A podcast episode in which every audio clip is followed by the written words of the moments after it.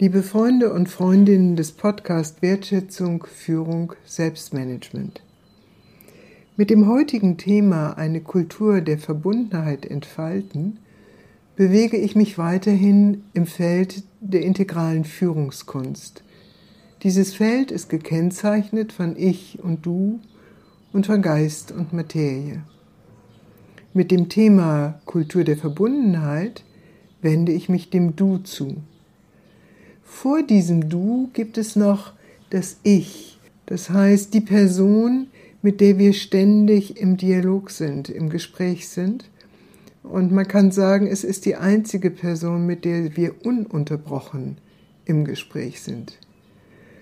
Aber dieses Gespräch konstituiert sich ganz entscheidend dadurch, wie wir dem Du begegnen, also dem anderen. Und ich möchte gerne beginnen, indem ich Ihnen sinngemäß eine kleine Geschichte wiedergebe, die ich einmal gehört habe. Eines Tages trennt sich ein Paar. Nach einer gewissen Zeit kommt der Mann zurück, klopft an die Tür und sie fragt von innen, wer ist dort? Und er antwortet, ich. Und sie macht nicht auf. Der Mann geht wieder weg und es vergeht wieder eine Zeit und er kehrt zurück erneut und klopft ein weiteres Mal an die Tür und sie fragt wieder von innen, wer ist dort? Und er sagt, ich. Und wiederum öffnet sie nicht die Tür.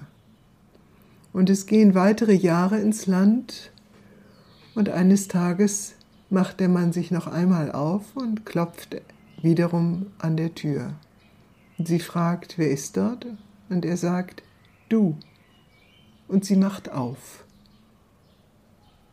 Martin Buber, der große Philosoph und Mystiker, hat gesagt, im Du begegnen wir uns selbst. Du sprechend werde ich. Das heißt, wir Menschen sind auf das Du angewiesen, weil wir im Du uns selbst erkennen. Dieser Bezug zum Du ist in unserer Entwicklung im Westen stark in den Hintergrund getreten. Die Individualisierung, die nun seit Jahrhunderten und ganz intensiv seit dem Zweiten Weltkrieg zum Grundmuster menschlicher Entwicklung geworden ist, stellt das Ich in den Vordergrund. Diese Zentrierung auf das Ich hat dazu geführt, dass wir in eine Gesellschaft hinein uns bewegt haben, die einen Mangel an Solidarität, einen Mangel an Achtsamkeit gegenüber dem anderen, einen Mangel an Verbundenheit erkennen lässt. Doch diese Verbundenheit brauchen wir Menschen, denn wir sind auf sozialen Kontakt und auf die Begegnung angewiesen. Und deswegen ist es so wichtig, sich dieser Dimension erneut zu öffnen und sie erneut zu entfalten. Das gilt nicht nur für unsere privaten Beziehungen, sondern es gilt ganz selbstverständlich auch für das Du im professionellen Kontext.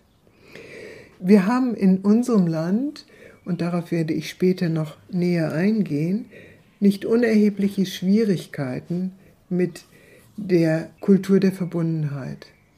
Der Begriff der Gemeinschaft ist in unserem Land in hohem Maße belastet durch den Missbrauch, der im Nationalsozialismus mit Gemeinschaft betrieben worden ist. Doch wir können nicht ohne Gemeinschaft.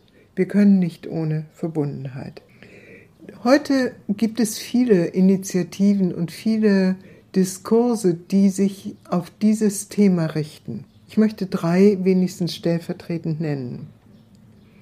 Der Hirnforscher Gerald Hüther hat zusammen mit Christa Spannbauer ein Buch herausgegeben unter dem Titel Connectedness, Verbundenheit, in dem verschiedene wissenschaftliche Disziplinen zu Wort kommen und herausarbeiten, dass das Moment der Verbundenheit eine zentrale Bedeutung hat.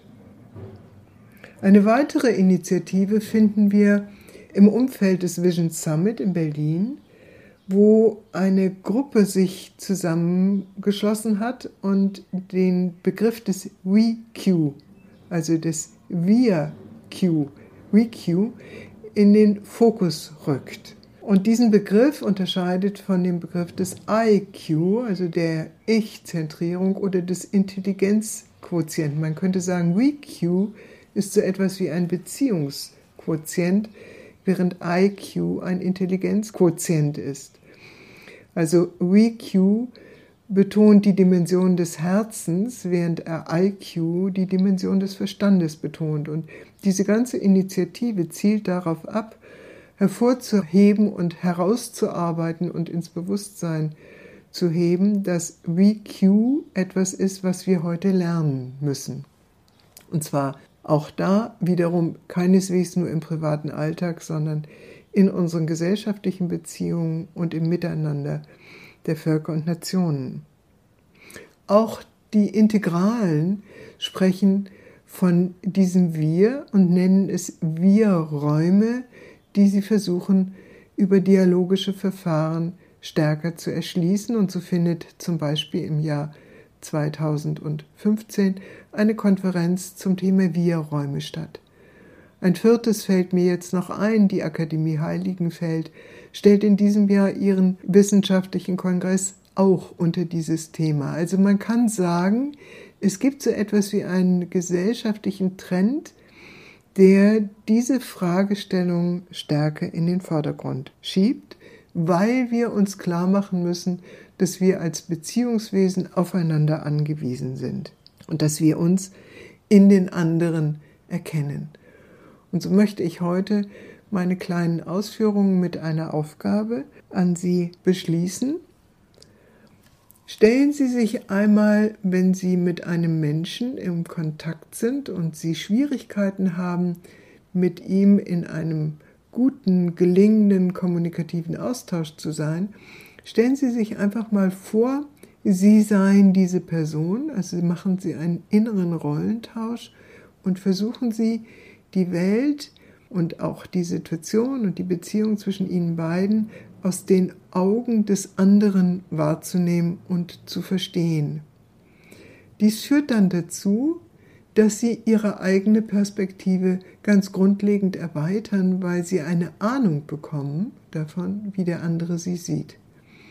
Das ist eine hilfreiche Übung immer dann, wenn wir meinen, unbedingt im Recht zu sein mit unserer eigenen Wahrnehmung. Aber diese eigene Wahrnehmung ist ja nur die eigene. Im Englischen gibt es dazu einen sehr schönen Satz. The scene is outside, die Szene ist außen, but the seer is inside, aber der Sehende ist innen. Also wenn ich etwas wahrnehme, dann bin ich es. Und ich trage die Verantwortung für diese Wahrnehmung. Und wenn ich nun den inneren Rollentausch mache, wenn ich also versuche, in das Du zu gehen und aus dessen Augen wahrzunehmen, dann habe ich zumindest die Chance, meine eigene Perspektive ein Stück weit zu erweitern. Dieses als kleine Übung bis zum nächsten Podcast, bei dem ich mich dann mit der innergenerationalen Frage der Verbundenheit auseinandersetzen werde. Wer mehr lesen und wissen möchte, was uns beschäftigt, schaut bitte auf www.com Communio mit C-O-M-M-U-N-I-O Bindestrich Führungskunst mit ue.de. Communio Bindestrich Führungskunst.de. Danke.